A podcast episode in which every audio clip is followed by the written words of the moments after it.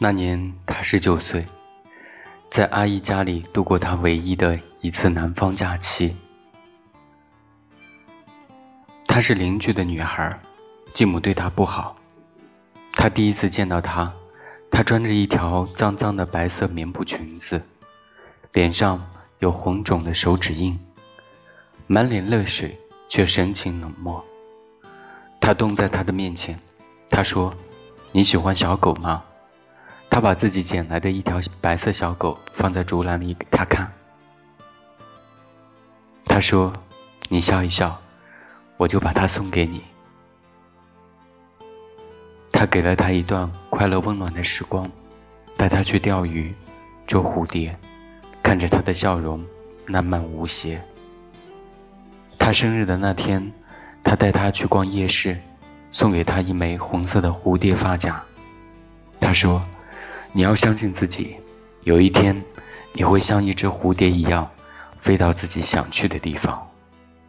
一个月后，他动身去北方，在火车站里，他抱着小狗不肯离开。喧嚣的站台上，他把头探到车窗外，向他挥手。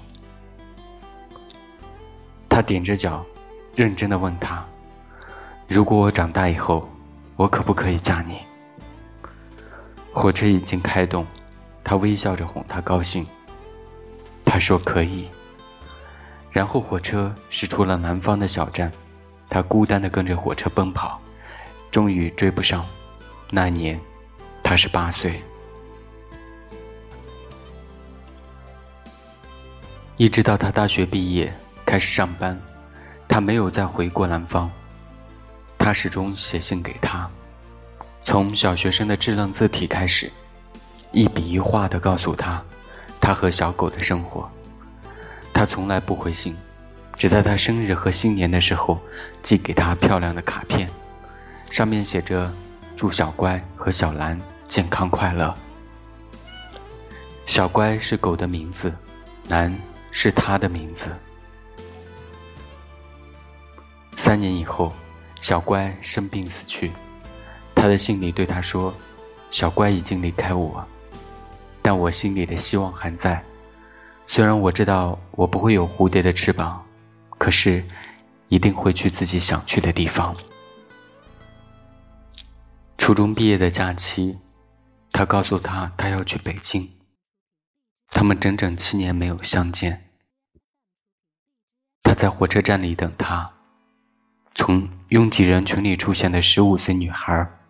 穿着白色的棉布裙子，黑色的眼睛灼然明亮。他带她去酒店吃饭。同行的是琪，他的未婚妻。他陪她去故宫，在幽暗的城墙角落里，他问她：“你喜不喜欢琪？”她说：“琪美丽优雅，是个好女孩。”然后，在明亮的阳光下。他就微笑着看着他。他平静的在北京过了一个星期，准备回南方继续高中学业。临行的前夜，他执意要把自己给他。他取下头上的蝴蝶发夹，浓密漆黑的长发如水倾泻。他说：“我三个月以后就要和其举行婚礼，我不能这样做。”他说。请求你，请求你要我。他的眼泪温暖的掉落在他的手心上，黑暗中，他看不清楚他的表情。他只轻掂，他轻声的询问他：“如果你以后离婚，我可不可以嫁你？”他在恍惚的激情中，迷糊的说：“可以。”清晨，他不告而别。独自南下。婚后的日子平淡如水。其两年后去美国读书，准备不久把他也接过去。他辞退了公职，开了一家小小的酒吧，准备打发掉在国内的最后日子。他把自己的酒吧叫做“补漏”。他还是不断的收到他的信。他说，他很快要毕业了，如果考不上北京的大学。就准备放弃学业，来北京工作。他说：“我过一两年就要走的。”他说：“没关系，只要还有剩下的时间。”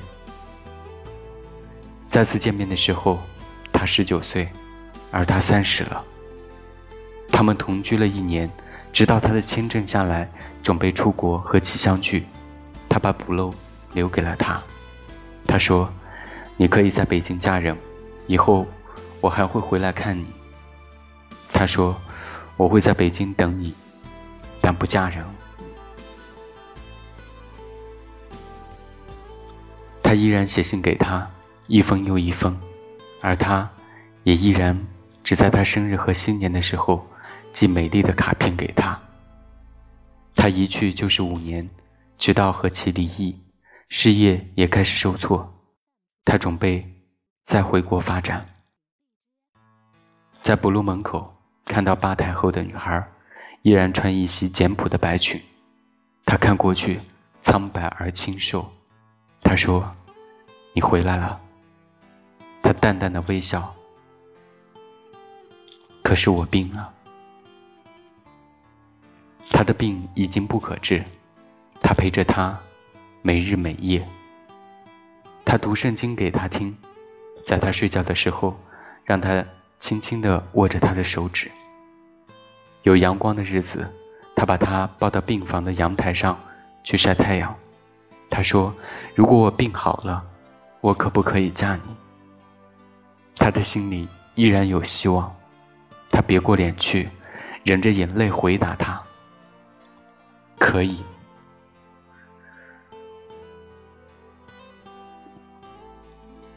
拖了半年左右，他的生命力耗到尽头。那一天早上，他突然显得似乎好转。他一定要他去买假发，因为化疗，他所有的头发都掉光了。他给自己扎了麻花辫子。那是他童年时的样子，然后他要把他家里的一个丝缎盒子搬到病房，里面有他从他八岁开始寄给他的卡片，每年两张，已经十六年。他一张张抚摸着已经发黄的卡片和上面模糊不清的字迹，这是他离开他的漫长日子里，他所有的财富。终于，他累了。他躺下来的时候，叫他把红色的蝴蝶发夹别到他的头发上。他问他：“如果还有来生，我可不可以嫁你？”他轻轻的亲吻他，他说：“可以。”他曾经用一条白色的小狗来交换他的笑容，然后。他用了一生的等待，来交换他无法实现的诺言。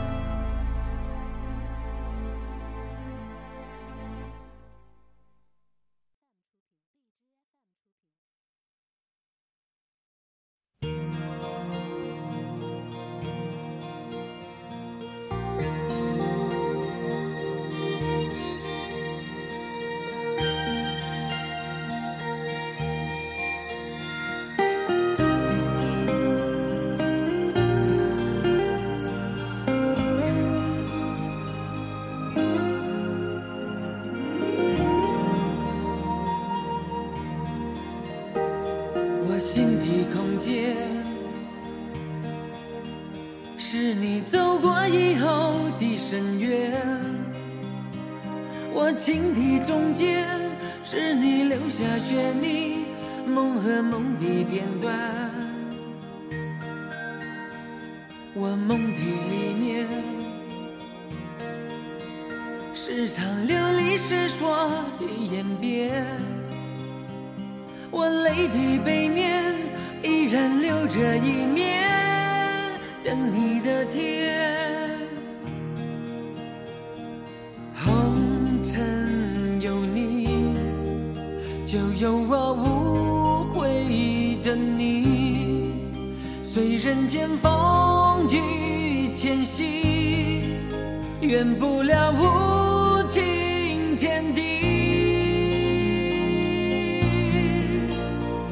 那苍天从不曾改变，留给我寂寞的誓言。走过人间千百回天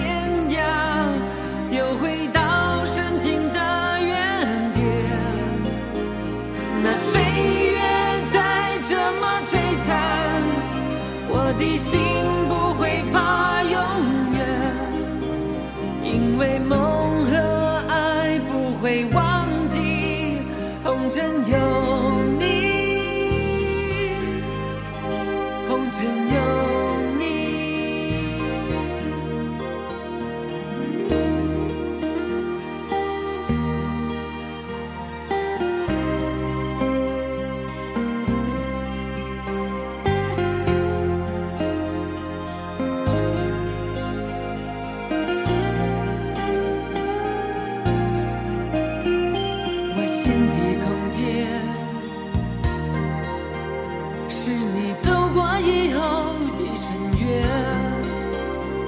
我情的中间，是你留下血泥梦和梦的片段。我梦的里面，是场流离失所的演变。我泪的背面